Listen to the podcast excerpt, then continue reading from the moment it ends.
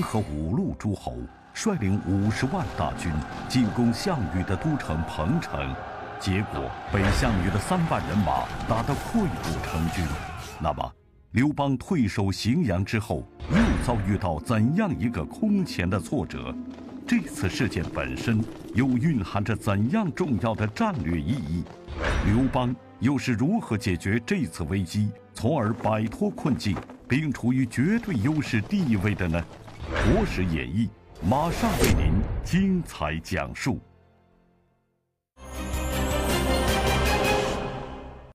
观众朋友，大家好，请继续收看《国史演义》。彭城大战失败以后啊，刘邦遭遇到一个空前的挫折。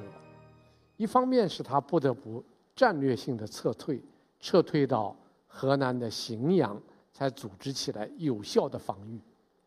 更重要的是，他这个集团瓦解了。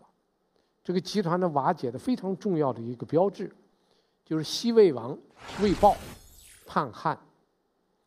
本来魏豹呢，他是跟刘邦参加了刘邦的这个集团的，因为刘邦他从函谷关出来以后，打到今天的徐州，就当时的彭城，打到西楚国国都的时候，是联合了五国诸侯，其中的五国中间就有西魏国。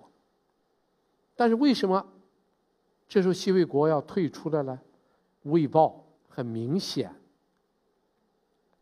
是有自己的想法。当然，这个西魏国处这个位置，地理这个战略位置很重要。西魏国的位置呢，是在今天这个山西的位置。山西这个位置啊，它往下边走，就是往南走，就到了哪儿呢？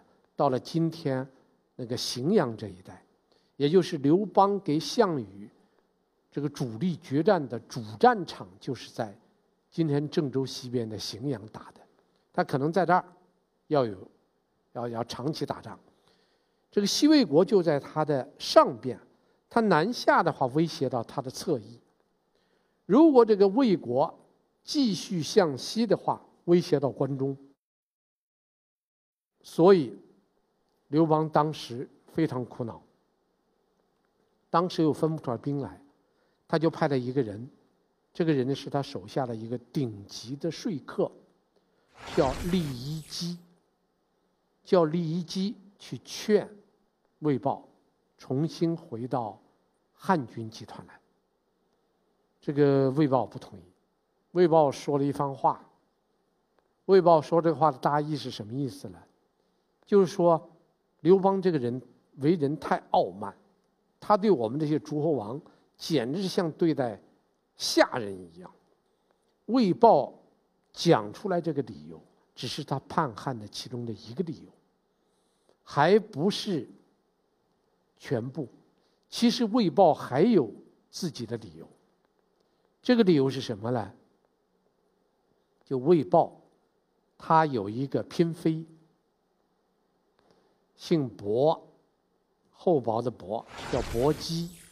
这个薄姬送入魏豹的后宫，做了魏豹的嫔妃。然后呢？这个他还找人算了一卦，算卦这个人在当时很有名，叫徐府，言无许，徐府。徐府这个人呢，算卦算得很准。他看了这个薄姬以后，说了四个字：“当生天子。”说这个女孩将来不得了，这女孩将来可以生一个天子。就薄姬一听很高兴啊，很兴奋，马上把这话告诉了魏豹，因为他是魏豹的这个嫔妃嘛。魏豹一听，心里更高兴啊。那不意味着我能当皇上吗？我将来现在正是楚楚汉争霸、天下大乱的时候，将来我要能当上皇上，那么我的这个女人才会生一个天子的，她将来继承我的皇位啊。所以。魏豹就决定，不能跟刘邦合伙干了。跟刘邦合伙干什么？跟刘邦合伙干，当刘邦的手下，将来当皇帝的是刘邦啊，我不是我啊。这是魏豹叛汉的非常重要的原因。刘邦就觉得这不行，必须把魏豹给解决掉。怎么解决？文的劝劝不了，那就用武的动手了，就让韩信带着曹参一块儿北伐去打魏豹。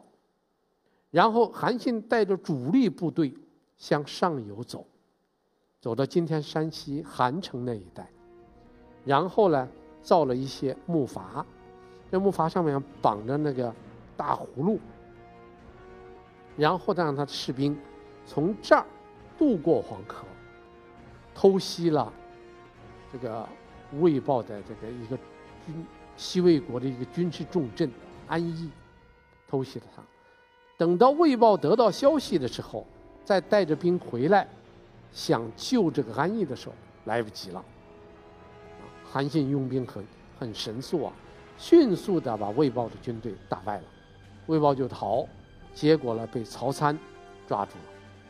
韩信又把安邑攻下来，把魏豹的母亲、魏豹的嫔妃全抓住了，当然这个薄姬也被抓住了。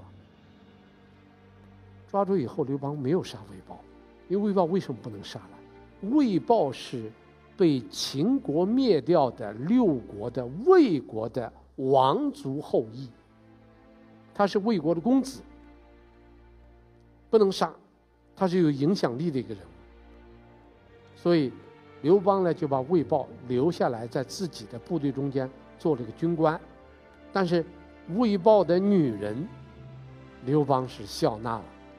这个薄姬呢，就进了刘邦的汉王宫殿的后宫，那个织布作坊里边做了一个织布女工。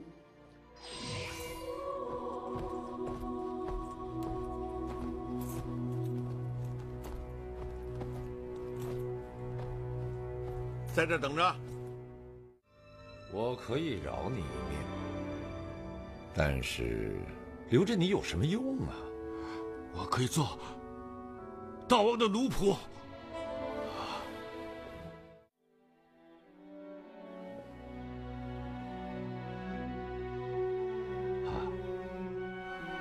既然无处可去，那你可以留下。夏侯婴在，给他安顿下来。诺。后来发生了一个意外。这个搏击小的是有两个好的闺蜜，她们三个人，这个搏击和另外两个闺蜜三个人有一个约定：勾腹勿忘，就是我们三个人中间，无论谁将来发达了，别忘了帮一帮其他两个闺蜜。而这个时候呢，薄姬还在冷宫之中呢，不受刘邦重视的，而这两个闺蜜已经成了刘邦喜欢的女人。有一天呢，这两个女人就当着刘邦的面说起来这个薄姬，一说起来呢，觉得他们两个现在已经受到这个汉王的宠幸了，而薄姬呢，现在还在后宫之中默默无闻。这刘邦一听，就有了怜香惜玉之心，就招这个伯姬来侍寝。其实刘邦给这个伯姬只有这。一个晚上的亲密接触，当然这一个晚上的亲密接触，我们现在把它叫做一夜情，啊，有了这一夜情以后啊，这个伯姬竟意外的怀了一个孩子，这个孩子怀下来生下来以后，取名叫刘恒，他就是鼎鼎大名的汉文帝，啊，汉文帝刘恒。当然韩信在刘邦的手下，并没有发挥更大的作用。他现在好不容易能够独立出来，灭了魏国，所以韩信并不急于回到刘邦的身边，所以他提出来了自己的策略，刘邦也同意了，他就灭了燕国，啊，灭了这个代国，然后在井陉之战中间灭了赵国，这个我们在《楚霸王项羽》那个系列中间讲过，然后又胁迫这个燕国投降了。这个胁迫燕国投降以后，这应当说韩信立了很大的功劳。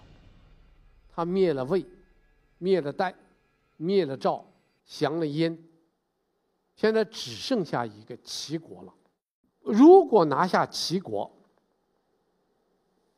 那么整个北中国就全部收入刘邦的囊中。但是在韩信出兵齐国之前，发生了一件事儿。什么事儿呢？刘邦派韩信北伐，一举拿下叛汉的魏豹，并将魏豹的爱妾薄姬纳入自己的后宫。随后，韩信又一鼓作气，相继灭掉代国、赵国、燕国，最后只剩下齐国没有征服。那么，韩信将如何采取下一步行动？决定对齐国的策略之后，又将何人置于万劫不复的境地？北方五国的降服对项羽形成战略包围，项羽又是如何应对的？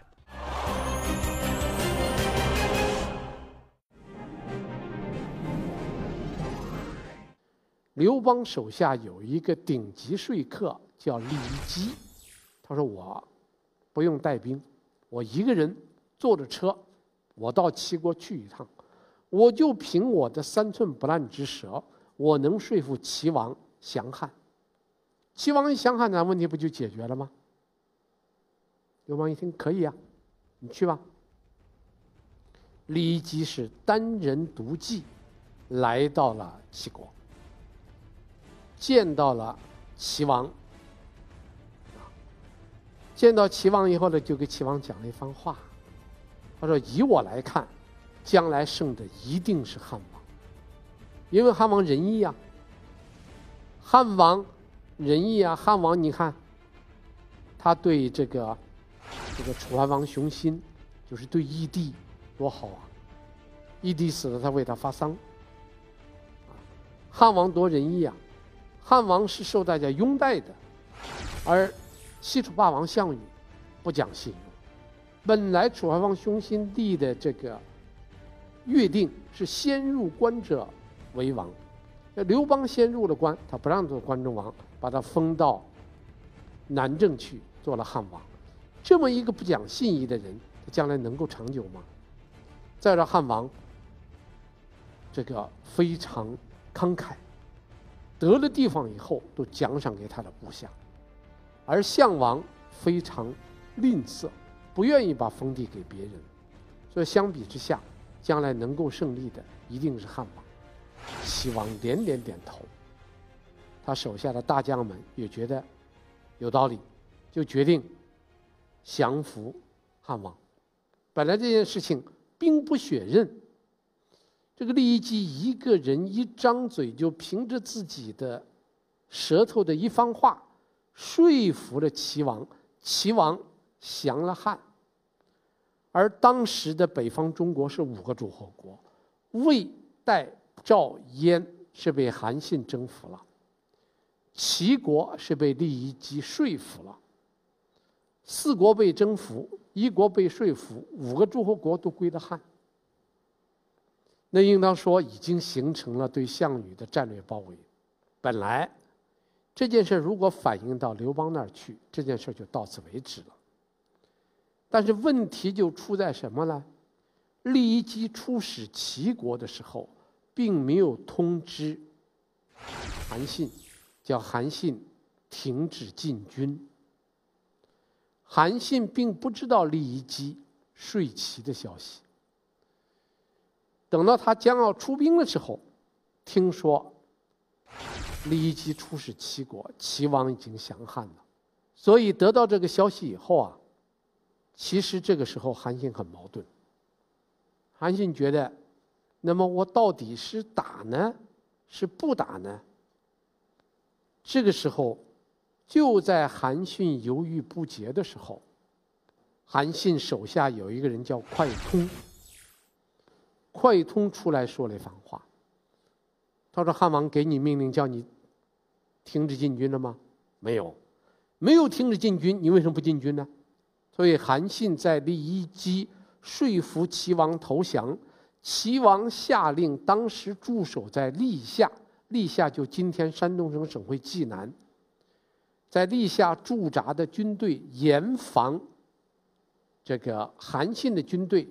解除战备的时候，韩信听了手下快通的劝告，突然间对立下的齐军发动进攻。立下齐军接到了命令，是已经投降汉军了，不再打了，所以没有做战备准备，对韩信的突袭毫无准备，一下子被韩信的二十万大军打得七零八落，落花流水。韩信迅速的打到齐国的都城。这样一来，齐王就不愿意了，齐王就把酈姬叫过来，你汉王背信弃义。你让我投降，我投降了，然后汉王又派韩信突然袭击，把我们的军队打垮了。你现在你能出城阻止韩信攻城，我放了你；你如果不能阻止的话，我杀了你。酈姬一听，酈姬也不知道怎么回事啊，说酈姬说那不行，我阻止不了韩信。所以，酈姬这个老臣，一生为刘邦兢兢业业。到处游说，结果由于韩信的突然进军，齐王一怒之下把酈姬给烹了，扔到热锅里煮死了。酈姬死了以后，韩信就把齐国的军队打垮，占了齐国。这占了齐国以后，那等于说是。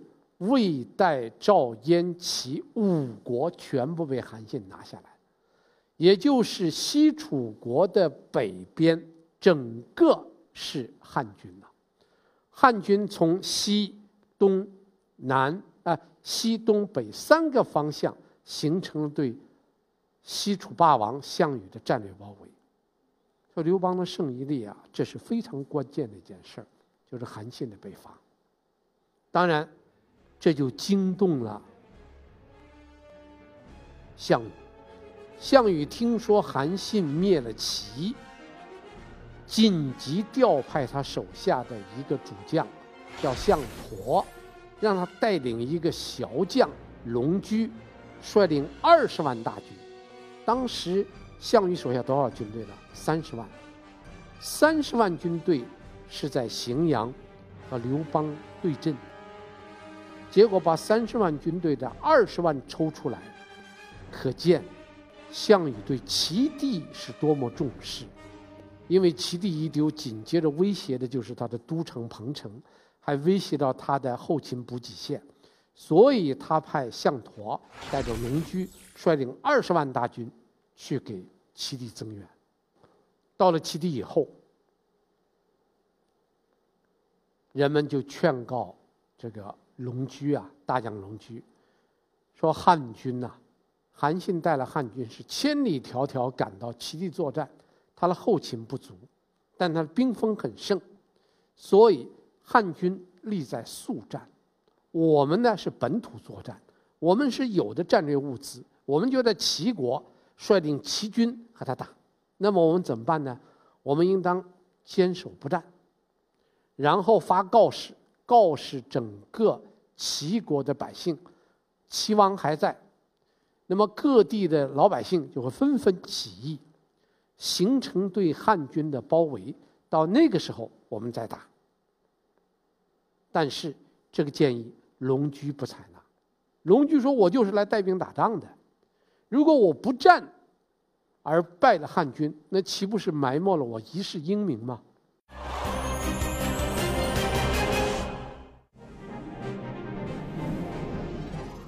龙驹应当是很能打仗的，是项羽军团非常能打仗的一个小将啊。他要打，结果在渭水给韩信打了一仗。韩信打仗之前的头一天晚上，他知道龙驹很能打，但是也知道龙驹这个人有勇无谋。他首先派人，韩信派军队。到了渭水的上游，用沙袋把那个水拦，把渭河的水给拦起来，只有少量的水越过沙袋，结果让这个下游的水变得很浅。所以第二天呢，韩信带着汉军就趟水过河，水很浅嘛，过了一半，然后又装作害怕退回去了。龙驹一看，你看。汉军不敢打仗啊，渡河渡了一半都退了，所以龙驹带领军队就追过去了。那个水很浅，龙驹带领少量军队刚刚在对岸站住脚，大部队还正在过河。韩信一声令下，头一天晚上在渭水上游堆的一万多个沙袋被迅速的撤掉，这一撤掉，堆积的一夜的洪水啊，滔滔而下。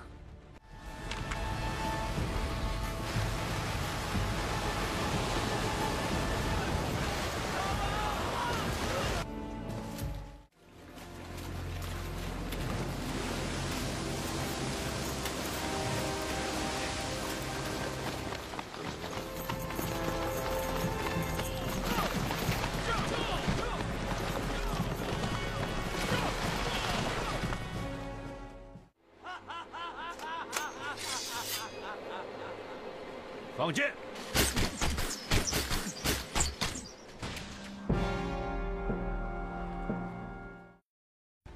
正在渡河的楚军被淹死了，未渡河的大部队被隔在了对岸，只有龙驹带领少量部队渡过了渭水。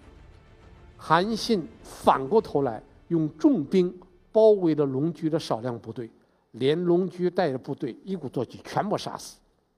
龙駒被杀，楚军四散溃溃逃，二十万大军兵溃一个早上，全散了。韩信彻底的占领了齐地。韩信攻占了齐地以后，形成了从东边、北边威胁西楚国都彭城的战事。而这个时候的话呢，在荥阳主战场上，刘邦还有二十万大军，项羽只有十万军队了，其中二十万被龙駒带走了，兵败了，没有了。所以这样一种局面之下，汉强楚弱的局面形成了。所以韩信北伐，扭转了整个的战局，形成了一种汉强楚弱的局面。这个局面形成以后，刘邦将会怎么样利用这个局面，迅速的打败项羽，完成统一天下的重任呢？我们下集再讲。